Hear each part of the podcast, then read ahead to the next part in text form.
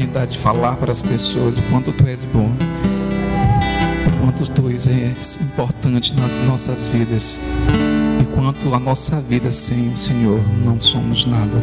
Obrigado, Pai, por essa oportunidade de estar junto a Ti em oração, com o nosso coração aberto, que possamos abrir nessa noite os nossos corações para cada dia mais a Tua palavra seja inserida nossos corações, para que os nossos corações em Ti sejamos pessoas maiores e melhores, porque Tu és o Senhor de nossas vidas. Amém.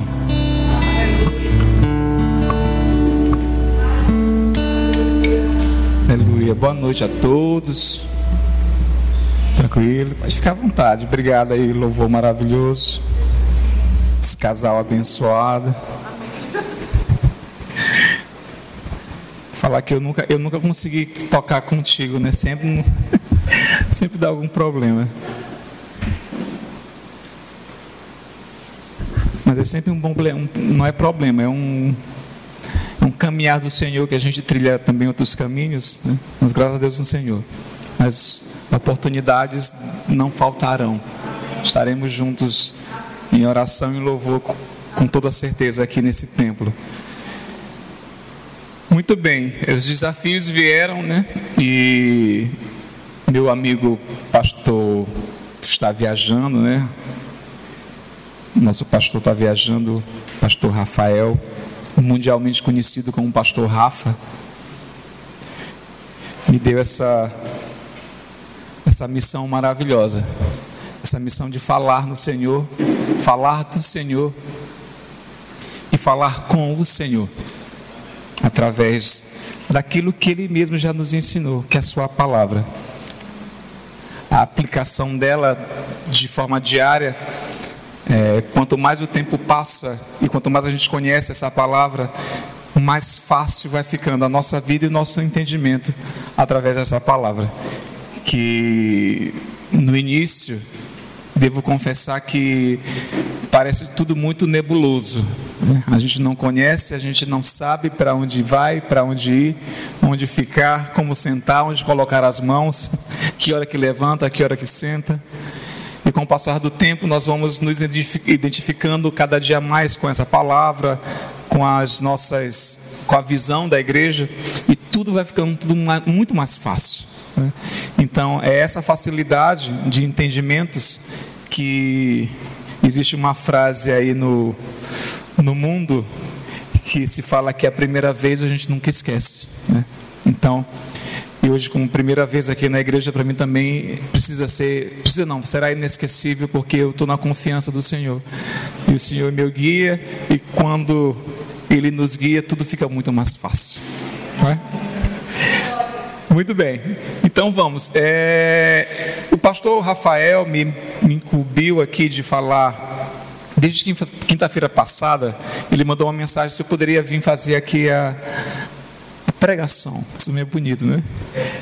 E eu falei para ele que eu estava em viagem, não poderia vir, mas que eu estaria à disposição. E aí ele me mandou mensagem novamente. Eu perguntei para ele, obviamente, qual seria a temática, né? Porque ele ele como líder, ele tem que nos guiar nesse sentido.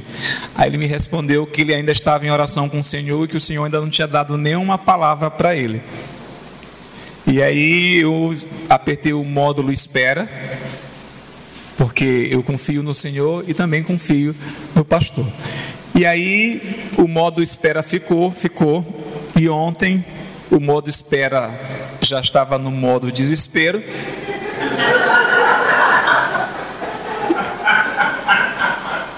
E o pastor nada de responder. Eu não vou incomodar o pastor porque vai ficar estranho, né? Até que finalmente o pastor me responde. Aí ele diz: Fique à vontade.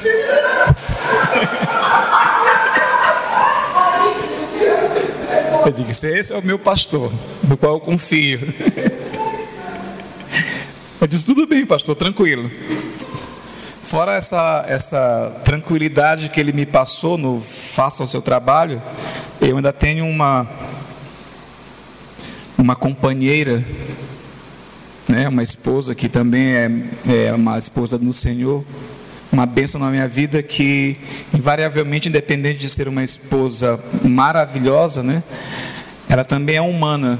Aí toda, todo humano do lado do, do sexo feminino tem as suas é, interjeições e tem suas interrogações e também a forma carinhosa de ficar perguntando as coisas todo o tempo.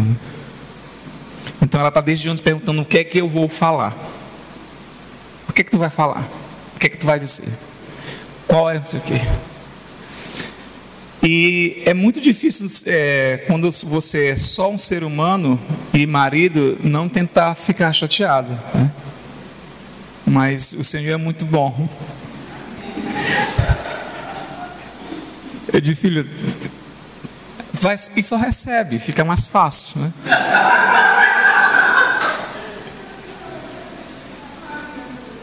Então vamos. Então a, a, o sentimento que me veio na cabeça, eu queria compartilhar com vocês essa noite, é, é algo que eu sempre fui criado né, na palavra do Senhor desde criança.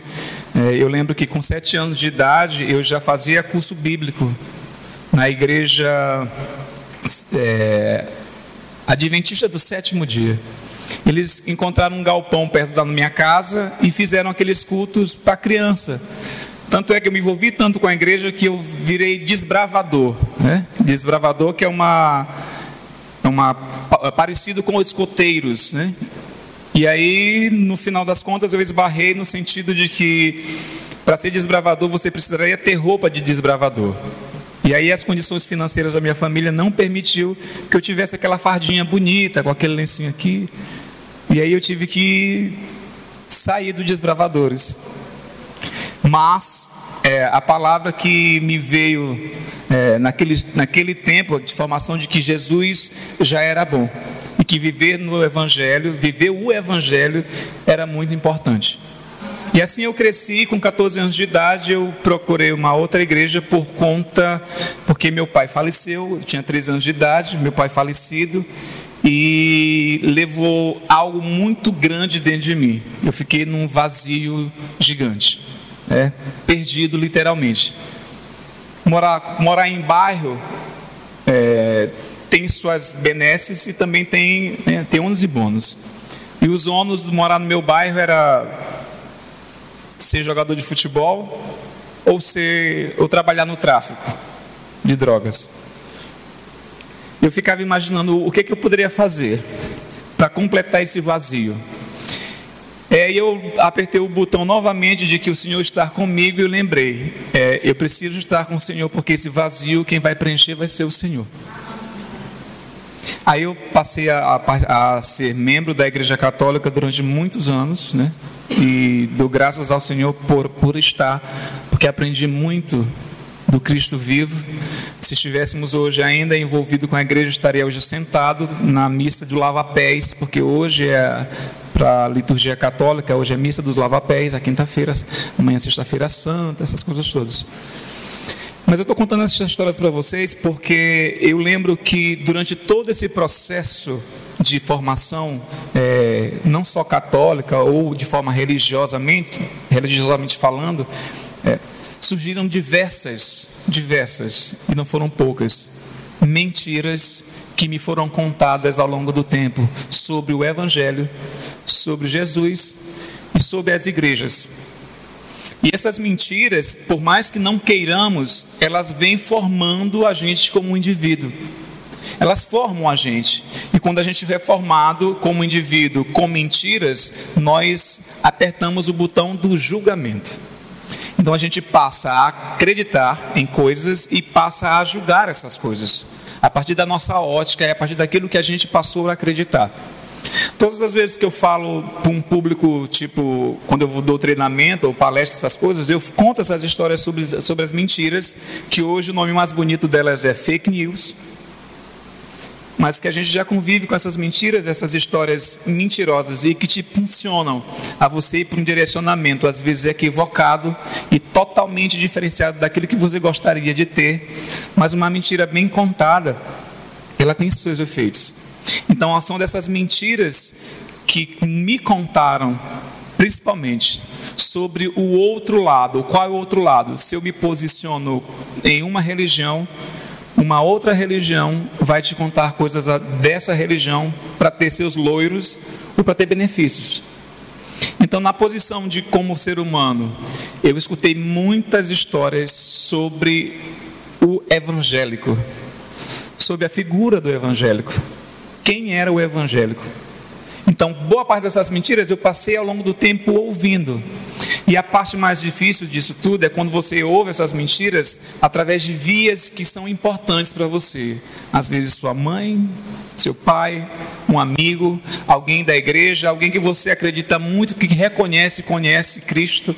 Você passa a acreditar. Então, se alguém te diz algo sobre o, a, o, supostamente o não é o inimigo, é o concorrente porque houve um, um tempo na, do, nas religiões que as pessoas acreditavam que as religiões eram concorrentes, que elas brigavam entre si. Hoje, por exemplo, as, as, de forma literal, católicos e evangélicos brigam num país chamado Irlanda. Na Irlanda, a briga de católicos e evangélicos é briga mesmo, né? a nível de guerra. Mas, é, exemplificando isso, quantas mentiras foi, me foi contada durante todo esse período dos evangélicos, da classe dos evangélicos. Agora, eu, eu, também não posso deixar de informar que boa parte dessas mentiras elas foram chanceladas por alguns evangélicos. Algumas pessoas que eu chegava próximo e sim, simplesmente elas afirmavam aquilo que falavam delas. Mentiras simples, como por exemplo de que evangélico não fala com outras pessoas a não ser outros evangélicos. Aí eu passei a observar que em alguns momentos, em alguns lugares, algumas pessoas chegavam e chamavam o, o colega da igreja de irmão e falavam contigo e não te chamava de irmão, porque tu não era ou não fazia parte daquela congregação. Aí eu olhava isso e disse: aquilo que me contaram sobre evangélico é verdade. Evangélico só fala com evangélico. Mas quando eu falo desse fortalecimento dessas mentiras que me contaram ao longo do tempo sobre os evangélicos, eu preciso voltar ao início de tudo.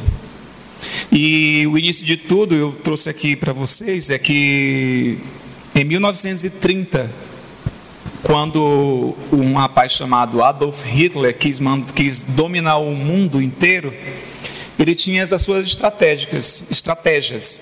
E tinha uma pessoa chamada Joseph Goebbels, que ele era o estrategista de Hitler. E ele criou uma das maiores estratégias do mundo contemporâneo, do mundo moderno que até hoje se usa. E é uma frase, não sei se vocês estão ligados, mas ainda hoje na política se usa muito.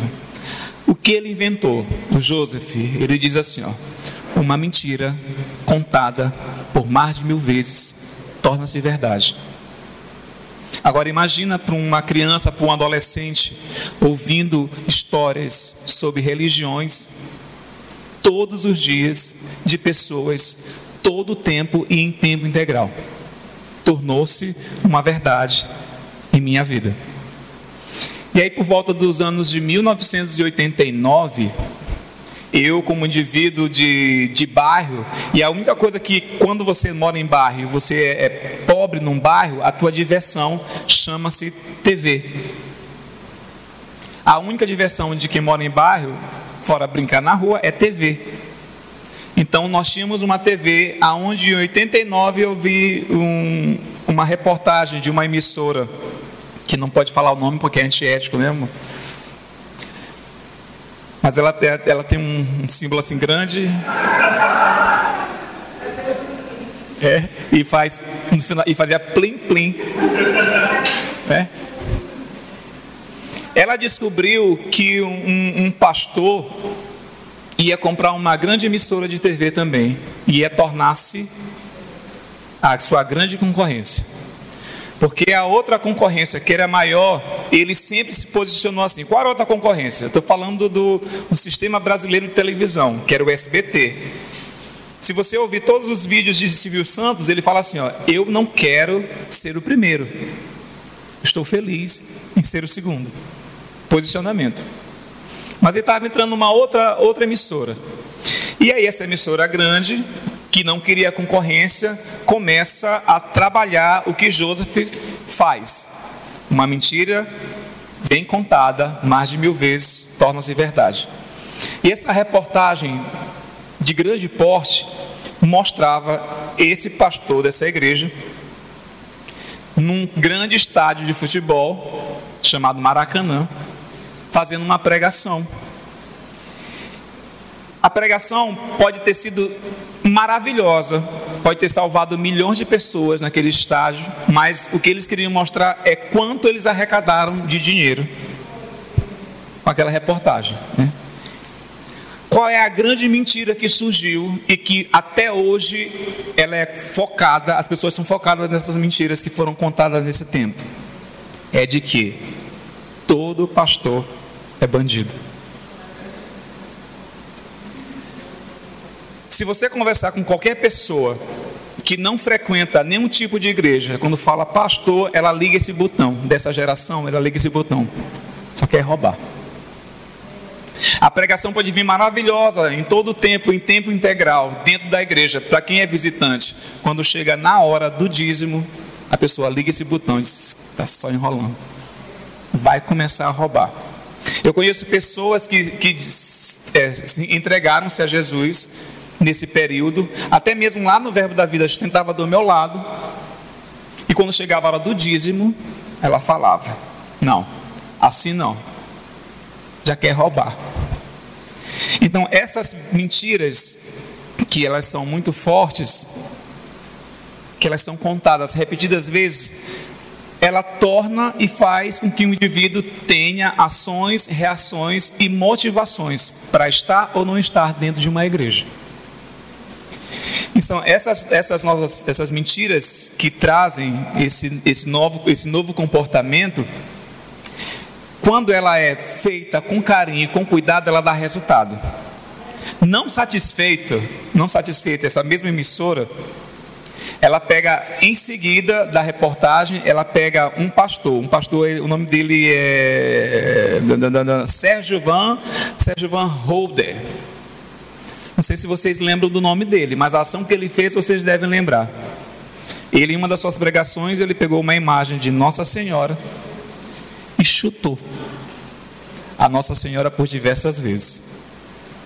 Vocês lembram disso? Surgiu também uma outra mentira, a partir disso todo mundo até hoje acredita, de que o pastor ele perdeu a perna porque chutou Nossa Senhora. Vocês ouviram falar disso? Mas é mentira, ele não perdeu perna nenhuma. Essas mentiras, elas bem elaboradas, sabe? Pastor é ladrão, pastor chuta santa. Isso vai tirando a credibilidade de todas as pessoas que um dia sonham em estar num púlpito como pastor. Boa parte das pessoas, elas podem falar o que quiser falar, fazer a pregação o que quiser pregar, mas todas as vezes, quando fala na partícula dinheiro, as pessoas apertam esse botão todo mundo dessa geração. É impossível não apertar esse botão. É incrível porque a, as pessoas elas não se percebem nisso. Porque as mentiras, elas bem contadas, elas fazem um efeito devastador na sua vida. Eu conto em treinamento que as pessoas podem ter a formação que tiver, a formação que tiver, médico, doutor, é, especialista, PhD, aqui no Maranhão. Pode ter a formação que quiser. Isso é coisa muito de maranhense. Eu queria explicar por que é de maranhense, porque tem pessoas que podem vão ouvir esse áudio e são de uma outra região do Brasil e não compreendem essa nossa característica. Mas o cara, ele é especialista em fazer cirurgias, microcirurgias no cérebro, cirurgias delicadíssimas, cirurgia do coração. Mas se ele for maranhense, se ele chegar em casa e encontrar uma chinela emborcada, ele desemborca. Porque lá atrás contaram para ele que uma chinela emborcada, tua mãe vai morrer. Por que, que eu estou contando isso para vocês? É porque se eu, indivíduo, adulto, formado, estou desembarcando chinela, as mentiras que vão me contar ao longo do tempo sobre a palavra de Jesus, sobre a palavra de Deus e sobre Cristo, se elas forem bem elaboradas e bem contadas, a capacidade de você acreditar é grande. E a credibilidade da palavra de Deus vai diminuindo. Tanto é que algumas vezes, por forma, pode ser até de por milésimos de segundos, a gente como ser humano, invariavelmente, em algum tempo das nossas vidas, a gente já duvidou da existência de Deus. A gente já já duvidou. Pai, por que eu? Né? Eu, por formação é, musical, eu toco muito em missas ainda solenes, missas que as pessoas costumam falar ou nomenclaturar, nomenclaturar, nomenclaturar como missa de sétimo dia. Outra vez eu fui atender um casal onde o filho tinha por volta de 19 anos, ele tinha cometido suicídio. E eu vou na casa do cliente para escolher as músicas, para explicar sobre a liturgia da, do rito católico. E o pai estava em desesperos. O pai estava falando e gritando alto, xingando Deus. Porque Deus matou, deixou o filho dele se matar.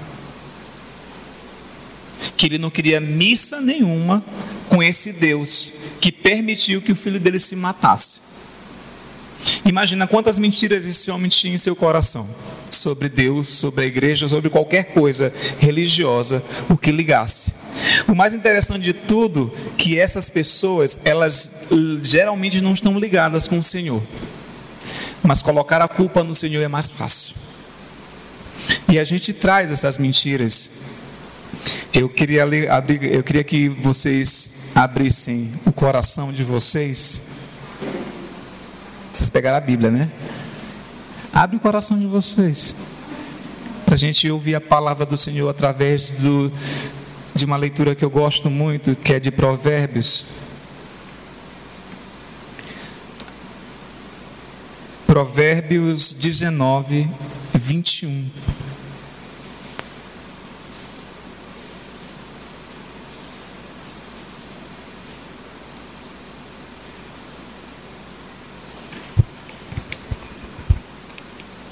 Provérbios 19, 21 fala assim: A morte e a vida estão no poder da língua. Quem bem utilizá-la, come do seu fruto. Tem outras versões que no início é a mesma coisa, lá no finalzinho dá uma mudada. Né? Quando eu li esse versículo, eu estou falando sobre essa, essas mentiras que são mal contadas, ou, ou bem contadas e bem elaboradas. Obviamente, se eu pudesse, mas eu não posso também, né? É, se tivesse que acrescentar alguma coisa aqui, eu acrescentaria os dedos. Não só a, a, a vida está no poder da língua, a morte e a vida estão no poder da língua. Eu acrescentaria o poder do dedo, porque hoje, em tempos de tecnologia, boa parte das mentiras está na mão da gente. E a gente não tem consciência se é verdade ou se é mentira, mas a gente passa. E a gente precisa ter o um entendimento de quando essas mentiras são passadas, principalmente nós, pessoas cristãs, a gente precisa entender que ela pode matar alguém. Simplesmente porque a gente não tem o discernimento de parar e perceber se ela é verdade ou se ela é mentira. No afã de dar a comunicação, de informar alguma coisa, a gente não para para pensar. Eu estava explicando isso anteontem, de que a informação, quando ela chega no nosso cérebro, isso é, uma, é a questão química mesmo, ela sai de trás da tua cabeça para frente, ela leva em média seis segundos para chegar. Ou seja, você tem seis segundos na tua vida para decidir sobre a morte e sobre a vida. Porque você pode verbalizar essa história que tu não conhece, tu não sabe se é verdade se é mentira, ou tu pode passar através de uma mensagem. É por isso que muitas, muita gente que não sabe se comunicar bem, ela não para para ouvir. Porque é, sempre está falando junto da outra pessoa, ou não deixa a outra pessoa falar. Porque seis segundos é muito tempo em, em termos de comunicação. Então, se eu não me comunico bem, se eu não presto atenção, se eu passo mentiras, se o poder da morte está no poder da língua e é hoje na ponta do meu dedo, eu preciso ter essa ciência, essa consciência, visto que eu sou cristão. Para a gente melhorar como cristão, a gente não precisa de muita coisa. A gente precisa entender que precisa melhorar. Esse entendimento não é simples para quem não quer que seja simples. Porque ao longo do tempo, quando eu cresci aprendendo a palavra do Senhor, isso é uma coisa que eu aprendi muito bem com o nosso amigo Léo Murata, é de que se está escrito, é isso aí mesmo. A gente tem que parar de inventar a roda aonde já foi inventada há muitos anos. A palavra é essa, a informação é essa, e a gente precisa simplesmente viver, vivenciá-la e mostrar para o mundo. Essas coisas que eu estou falando das mentiras que, que me foram contadas sobre o posicionamento dos pseudos evangélicos, quando eu falo pseudos, é porque eu aprendi também é, no rema e na vida, e a minha esposa gosta muito de falar isso, que a gente aprende fácil que o conhecimento é a verdade, é a verdade, e conhecereis a verdade, a verdade vos libertará. Essa frase é muito emblemática dentro do, de qualquer sistema, mesmo não sendo religioso, mas é muito emblemática. Só que eu conhecia ela de forma simplória, até que eu conheci outra que é melhor, que sintetiza quase tudo isso: que o meu povo perece por falta de conhecimento. Então, quanto menos conhecimento eu tenho, mais fácil qualquer mentira que for contada de forma orgânica para mim, eu vou aceitar. E quando eu aceito, todo ser humano que aceita qualquer coisa, ele não consegue ficar consigo mesmo, ele precisa compartilhar. Então, se eu compartilho informações mentirosas a respeito de qualquer assunto ou de qualquer coisa, vai surtir um efeito principalmente se eu falo que o Deus que eu acredito, ele existe só para mim. Porque tem gente, infelizmente, que vive no mundo das mentiras do Evangelho. O Evangelho não é mentiroso, mas o ser humano tem a capacidade de criar um mundo falso e mentiroso de Evangelho e faz a pior coisa do mundo. Ele faz com quem não conhece o Evangelho não gostar do Evangelho. Ele consegue fazer Cristo de chato. Entra no serviço, sai do serviço, não fala com quase ninguém, mas todos sabem que aquela pessoa ela é de uma igreja. Lá vai o crente. O crente não fala com ninguém. O crente não brinca em momento nenhum. O crente não ora aqui. Não vai convidar, já sabe. Tem um crente as, as festas de formatura, que eu já fiz milhões delas, inclusive os cultos ecumênicos, os cultos ecumênicos só existem porque tem um ou dois evangélicos na sala. O culto ecumênico, se não tivesse, não teria culto ecumênico. Mas fazem, não, eu garanto para vocês que boa parte, 90% dos cultos, cultos ecumênicos que eu fiz, que foram muitos, não foram feitos com carinho e cuidado para esses evangélicos. Porque esses evangélicos passaram quatro, cinco anos sem falar quem era Cristo de verdade. Mostrando um Cristo terrível para as outras pessoas. E esse Cristo ninguém compra. Ninguém compra. Porque torna-se na mão desse, desse, desse pseudo evangélico, torna-se um produto e um produto não tangível, um produto não durável e um produto que ninguém quer comprar. Por que, que eu vou ser evangélico? Para ser desse jeito? Não vou. Esse evangélico ali é chato, né? E todo mundo fala dele. E ao invés dele falar do Cristo, mostrar principalmente, é até sobre a, a pregação do, do meu querido Pedro Ivo, semana passada aqui, e de domingo, do pastor Cícero, da alegria do Senhor. As pessoas que têm Cristo e não mostram essa alegria do Senhor, elas estão fadadas ao insucesso da demonstração de quem é Cristo. Tem gente que reclama muito para mim que eu sou muito alegre. Cara, tu não para de rir. Até em circunstâncias adversas, eu estou rindo. Porque eu consigo ver possibilidades de resolução porque Cristo me ensinou que eu sou poderoso, que Ele é maior que tudo, e Ele me ensinou que os dias maus virão, mas para que eu tenha bom ânimo, porque Ele já venceu o mundo. Então, e por que, que eu vou me preocupar? Preocupação, ansiedade, tudo isso é coisa do, da concorrência. A concorrência é boa e ela faz de forma organizada. Tem um, o, o, pastor Pablo, ele até citou essa, esse rapaz, é o Pablo Massal, que ele é coach, ele também é, ele também gosta de falar de empreendedorismo através da palavra do Senhor. Ele diz que o diabo, ele sabe que ele é derrotado. Ele sabe que ele é derrotado. Ele tem certeza, porque já foi informado ele não vai ser derrotado, ah, não estava nem sabendo. Ele já sabe que foi derrotado, que no final ele vai perder. Mas todo dia ele acorda motivado para acabar com a tua vida. Para te derrotar, para dizer que tu não vale nada, para dizer que tu não vai conseguir, para dizer que todas as coisas que tu está pensando é mentira, para te colocar uma pulga atrás da orelha e dizer assim: ó, cara, esse Deus aí que tu está confiando, isso é só, só conversa. Ele perturbou Jesus, por que não vai te perturbar? Né? Ele sabia da missão, e assim como ele é conhecedor também da palavra. E a gente sabe que ele veio para matar, destruir e roubar.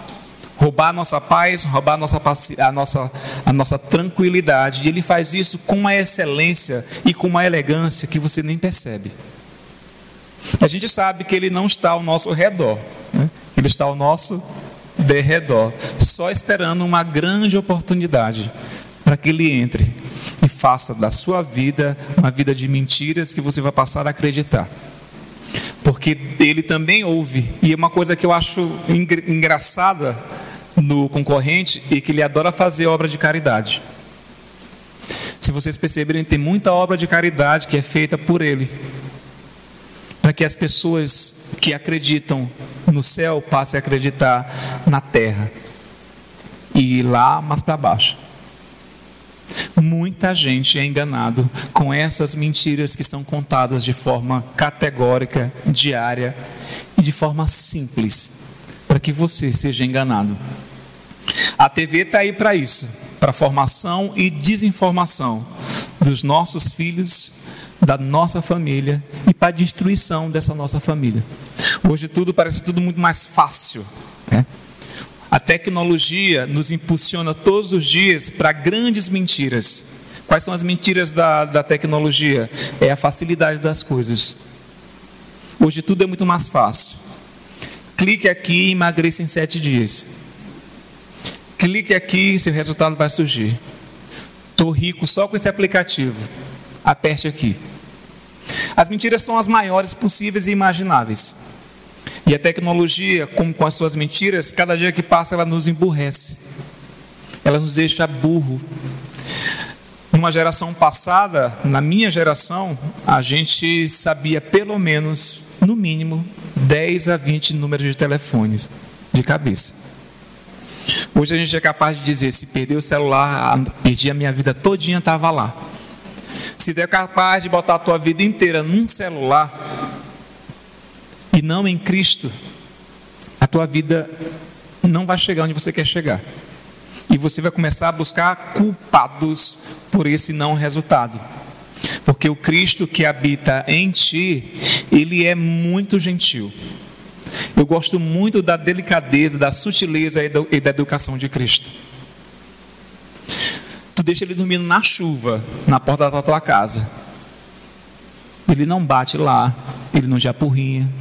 Mas se tu abrir a porta e falar, cara, entra aí rapidão, ele vai entrar com a mesma facilidade, com a mesma sutileza com quem Ele é. Para completar as. Eu queria que nós abríssemos agora em.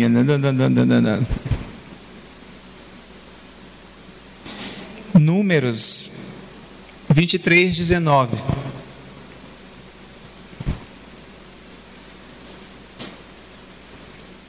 É água de coco, né? Essa igreja é chique. Água de coco. Estou ali mais de três horas tomando água, só água, água, água, botar água de coco. Muito bem, obrigado. Eu vou já falar sobre isso aqui.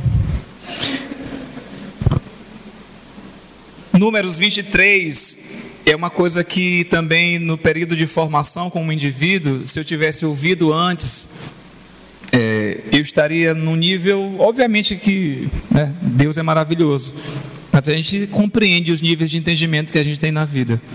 Se eu tivesse esse entendimento há mais tempo, eu garanto, eu tenho certeza que, assim como minha esposa fala, é, portas já estariam abertas e muitas coisas já estariam destravadas em minha vida. Porque a gente trabalha tanto, a gente trabalha tanto, trabalha tanto que quando a gente dá uma brecha de milésimo de segundo para o inimigo, ele fala para ti: não adianta, amigo, tu vai ficar aí nesse mesmo lugar.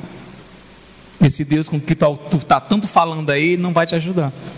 E a gente absorve isso na nossa fraqueza e na nossa individualidade de ser humano. Então, quando eu vi essa palavra, a minha vida simplesmente mudou. E continua mudando todos os dias, porque as palavras do Senhor, a gente sabe que a fé vem através do ouvir, ouvir a palavra do Senhor.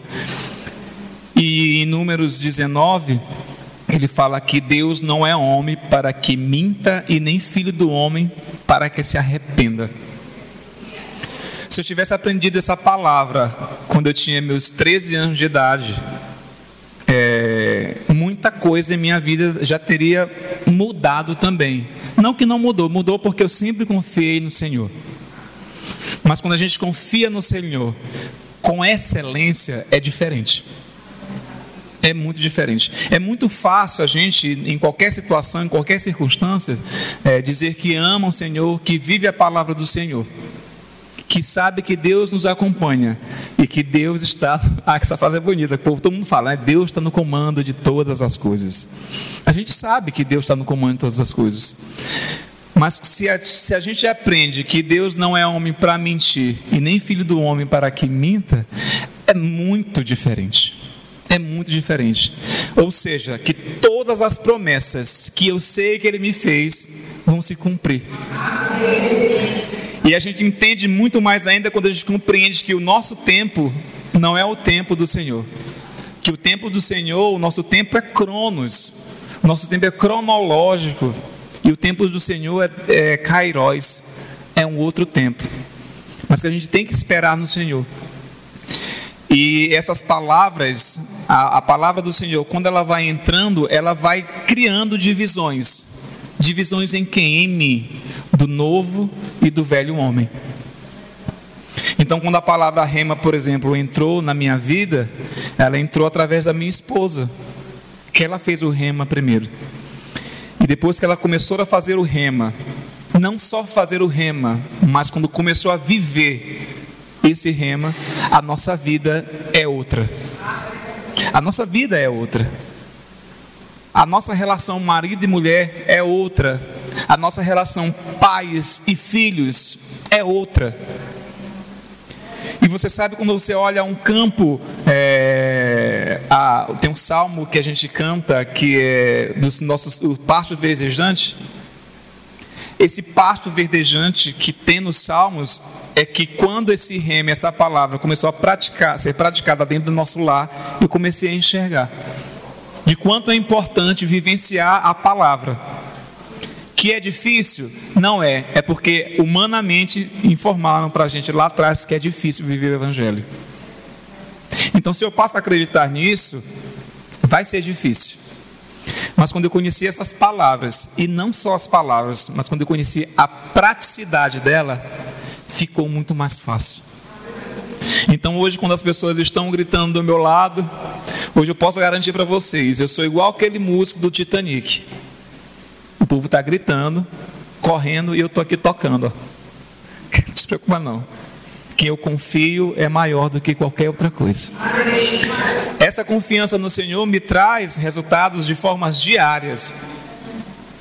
E, e todo o tempo. E todo o tempo Deus fala comigo. Eu lembro que o Espírito Santo que habita em mim, ele, ele me deu um puxão de orelha tão feio que eu nunca mais desrespeitei ele.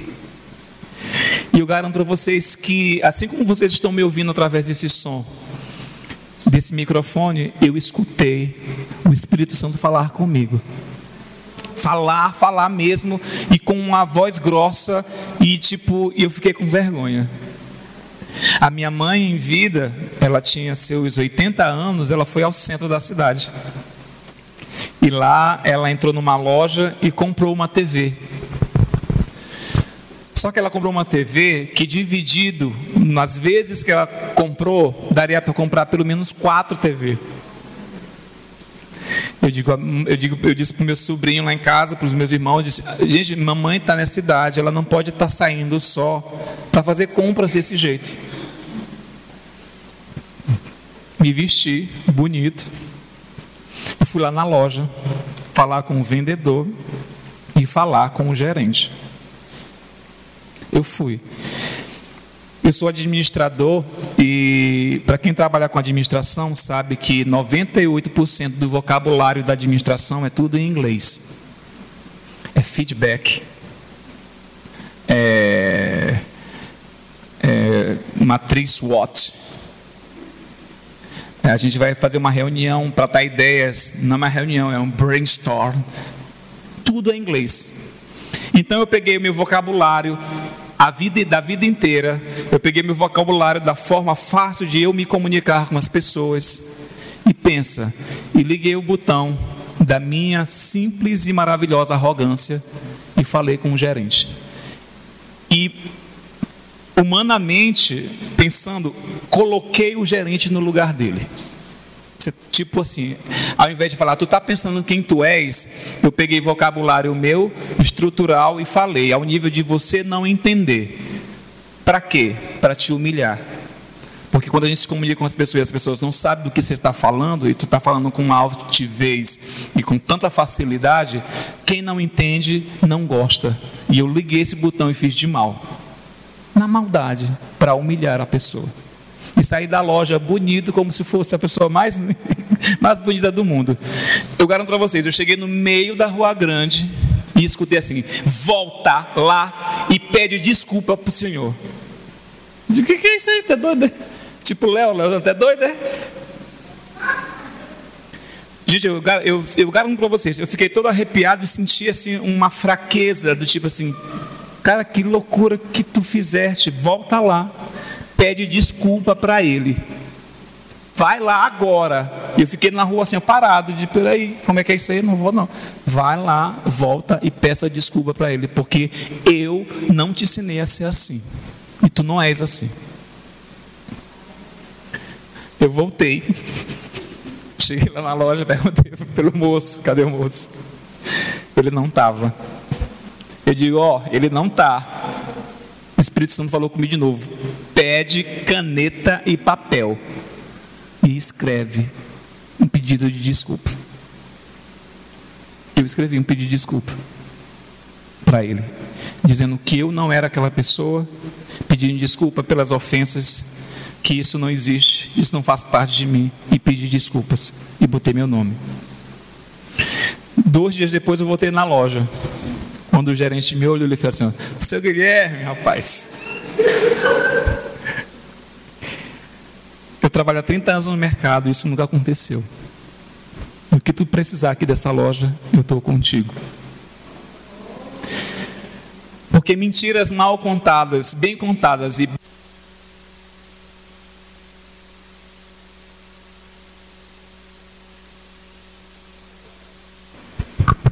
voltou aqui.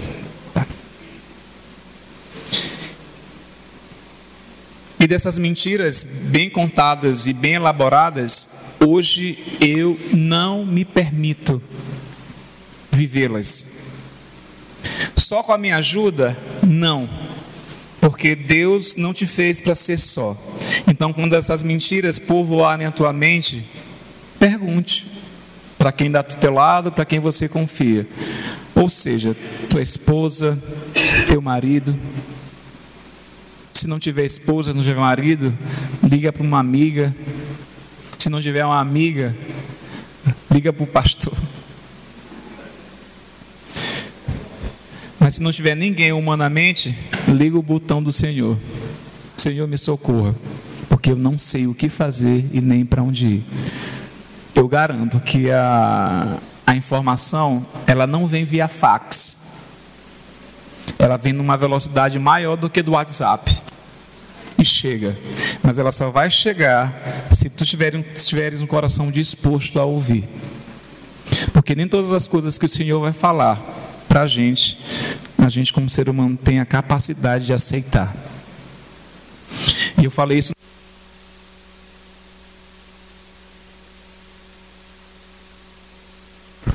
Eu falei no culto dos casais que muita gente engana, muitas pessoas se enganam e o engano maior sobre o comportamento feminino.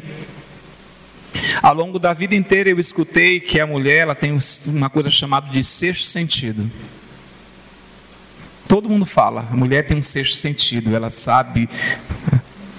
E quanto mais eu, eu, eu ouço a palavra do Senhor e conheço a palavra, eu reafirmo que isso é uma mentira, que mulher não tem sexto sentido. Eu confirmo para vocês que a mulher ela tem facilidade de ouvir o Espírito Santo. Como ela ouve o Espírito Santo mais com mais facilidade, porque ela se predispõe para ouvir, ela cria uma coisa chamada de intimidade com o Senhor. E aí tudo fica muito mais fácil. E nós homens, como não, nós não fomos criados nem programados para ter essa sensibilidade de ouvir o Senhor, a gente não consegue entender essa relação que a mulher tem com Deus, dessa facilidade. Porque ela fala, às vezes até demais, mas fala. E cabe a nós esse entendimento de escutar. Porque se ela está do nosso lado e nos ama, ela não vai mentir. Se ela não mente, é porque ela tem um direcionamento do Senhor que por algum momento ou algum instante o teu coração não percebeu. Porque você está ligado no 20, ligado, ligado no 220 e não percebeu que Deus está falando contigo. Eu fui agora, por exemplo, dar um treinamento lá em Santo Amaro.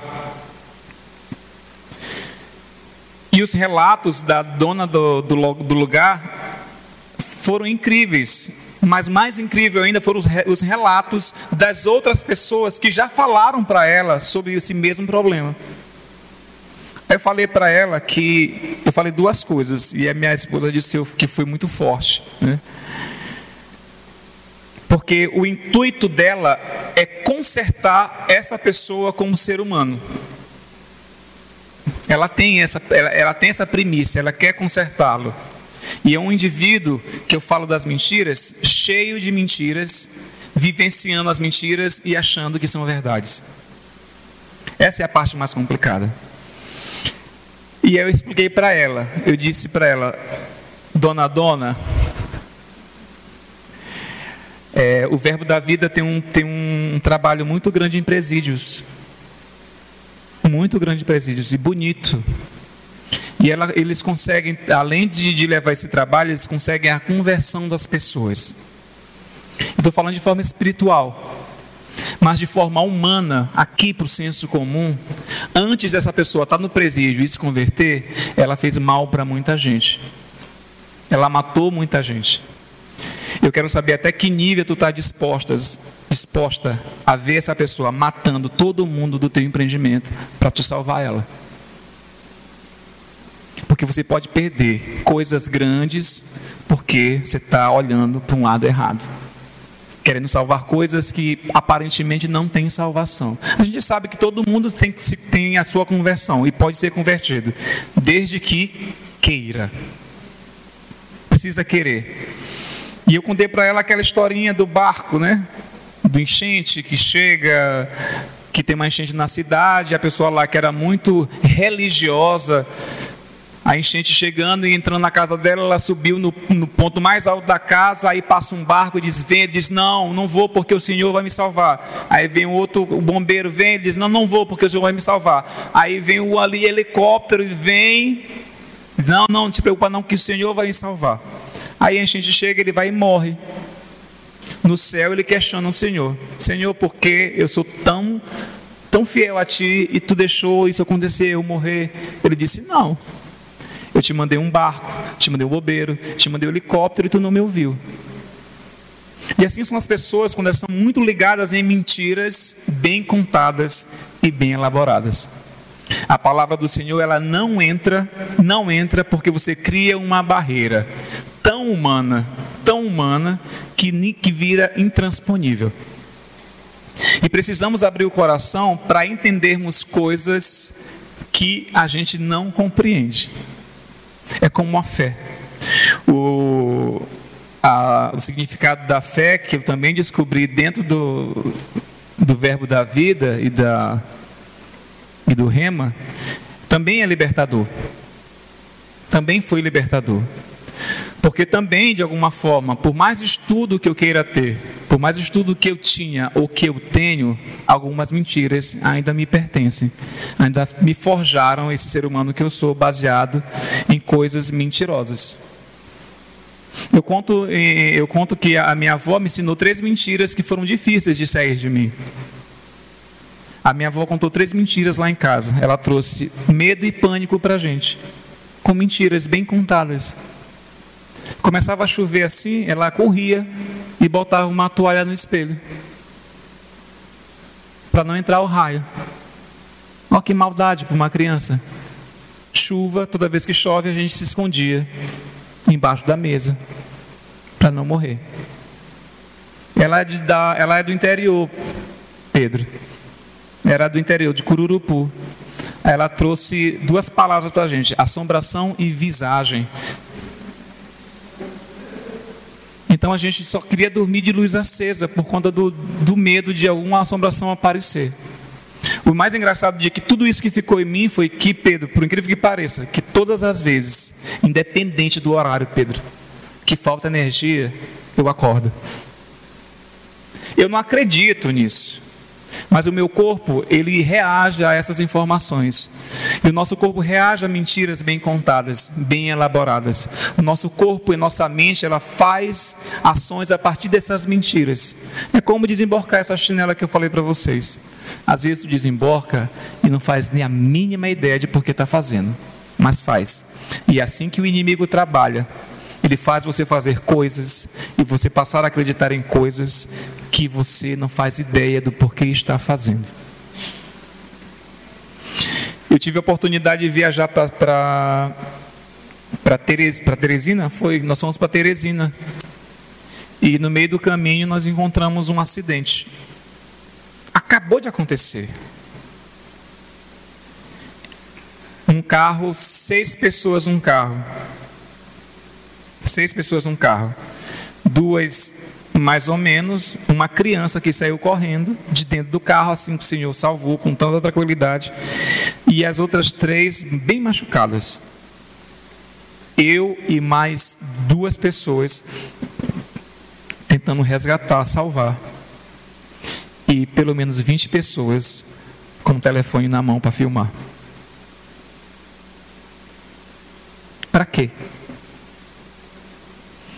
Porque nesses tempos de tecnologia as pessoas preferem filmar o que é ruim na vida das pessoas do que ajudar. Porque essa mentira de que, de que você precisa cobrir essas coisas, ela é muito forte. Muito forte. E se a gente não perceber em que rumo nós estamos indo, por mais tecnologia avançada que tenha ou não, a gente precisa entender que o caminho, e ele já disse que o caminho, a verdade e a vida é Ele. Então é nisso que eu acredito e é nisso que eu confio. Amém?